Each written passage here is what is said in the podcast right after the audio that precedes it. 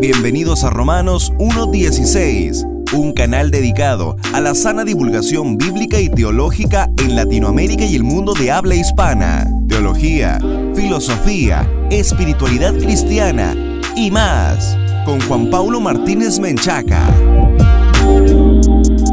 Bienvenidos a este subprograma de Romanos 1.16. Saludos especiales a los patrocinadores y a los amigos que se conectan con nosotros.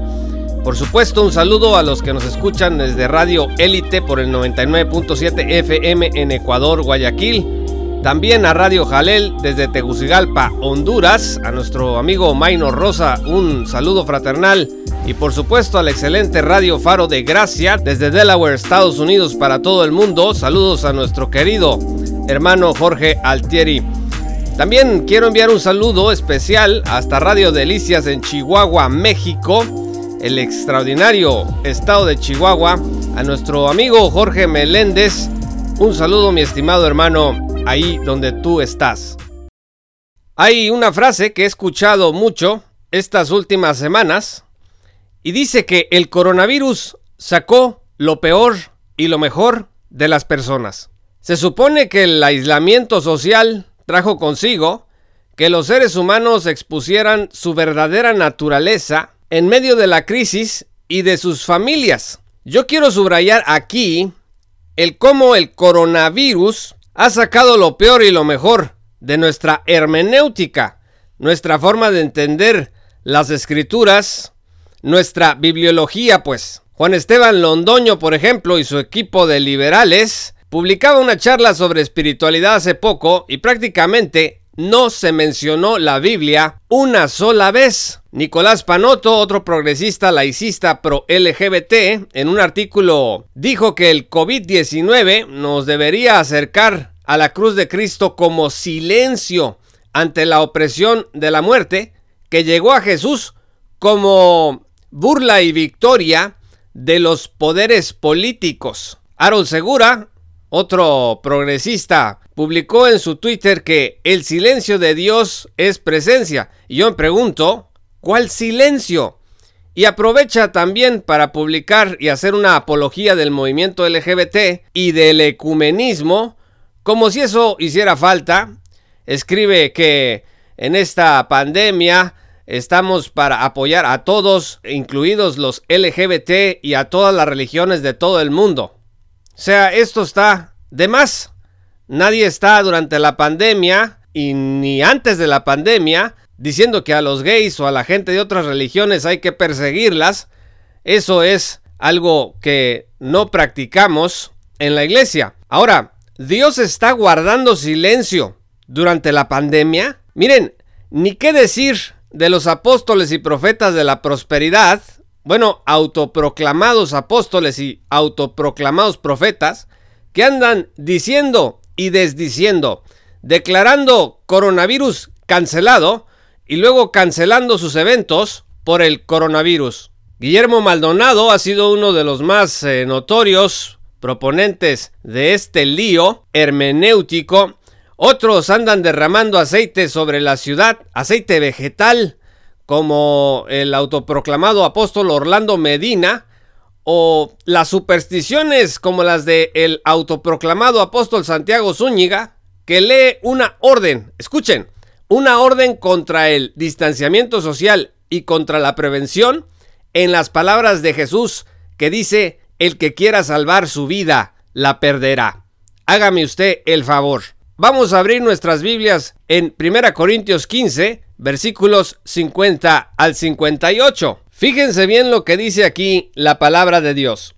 Y esto digo, hermanos, que la carne y la sangre no pueden heredar el reino de Dios, ni lo que se corrompe hereda lo incorruptible. He aquí os digo un misterio, no todos dormiremos, pero todos seremos transformados en un abrir y cerrar de ojos, en un momento, a la trompeta final, pues la trompeta sonará y los muertos resucitarán incorruptibles, y nosotros seremos transformados, porque es necesario que esto corruptible se vista de incorrupción, y esto mortal se vista de inmortalidad. Pero cuando esto corruptible se haya vestido de incorrupción, y esto mortal se haya vestido de inmortalidad, entonces se cumplirá la palabra que está escrita. Devorada ha sido la muerte en victoria. ¿Dónde está, oh muerte, tu victoria?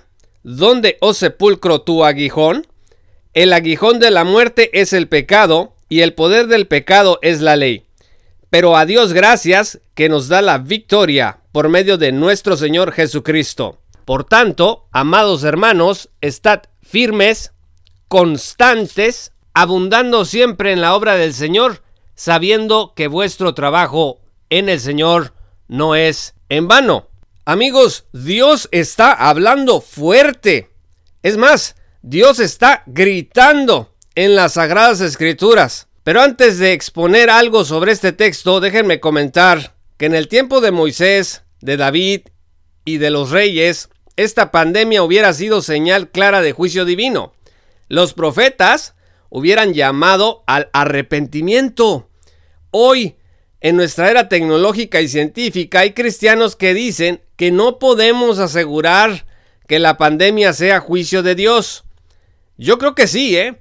Lo es al menos de algún modo. A ver, pero quiere decir que si un cristiano santo, comprometido con el Evangelio, muere por el COVID-19, está siendo objeto del juicio de Dios contra el pecado? Bueno, no necesariamente. Daniel, por ejemplo, fue al exilio siendo él mismo un hombre de Dios. Pero el juicio era evidente. Así que es bueno pensar en el juicio de Dios en estos días para clamar por el perdón y retomar la senda de la santidad.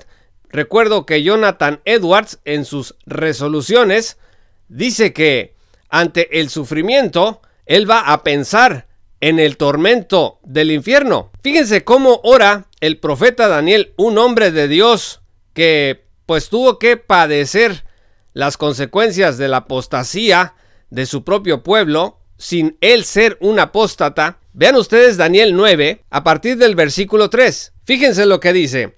Volví mi rostro a Dios el Señor para buscarle en oración y súplicas, en ayuno, saco y ceniza.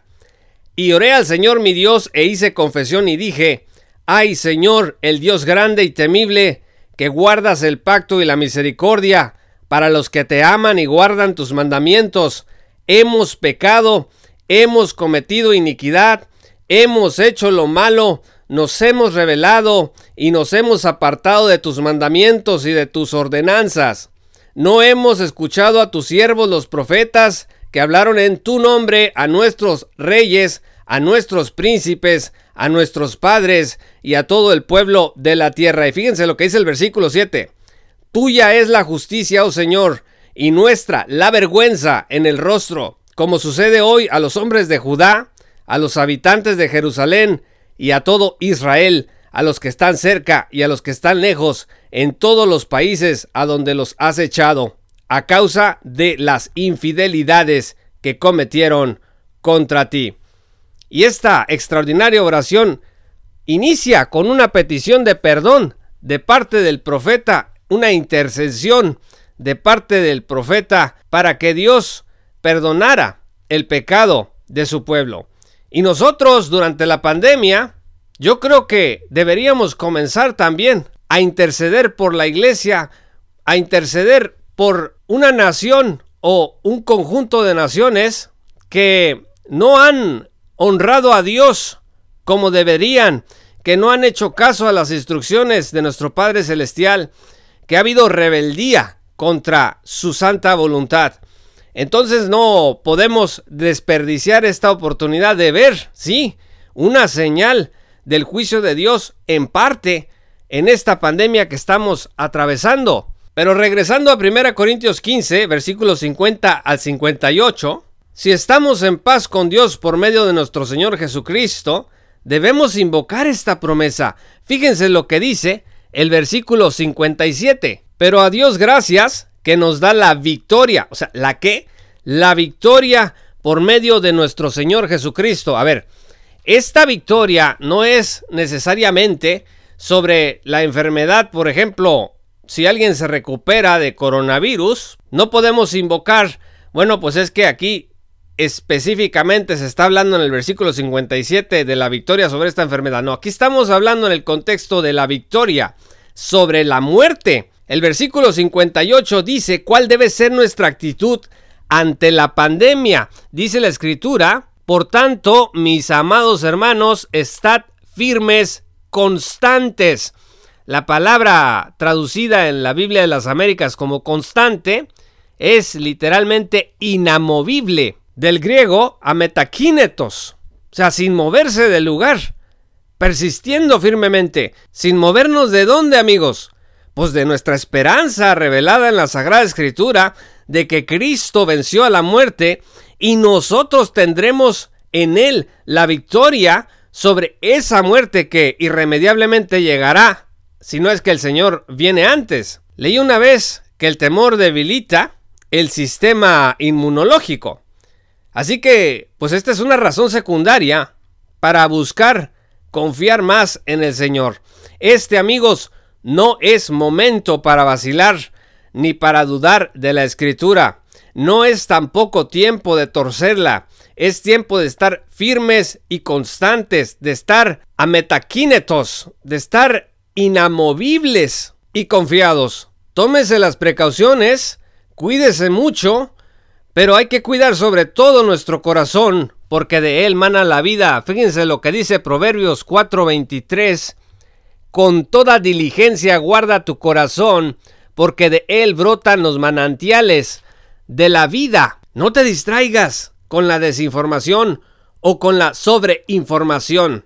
Es hora de abrir las escrituras y confiar en la palabra inerrante de nuestro Rey y soberano Señor.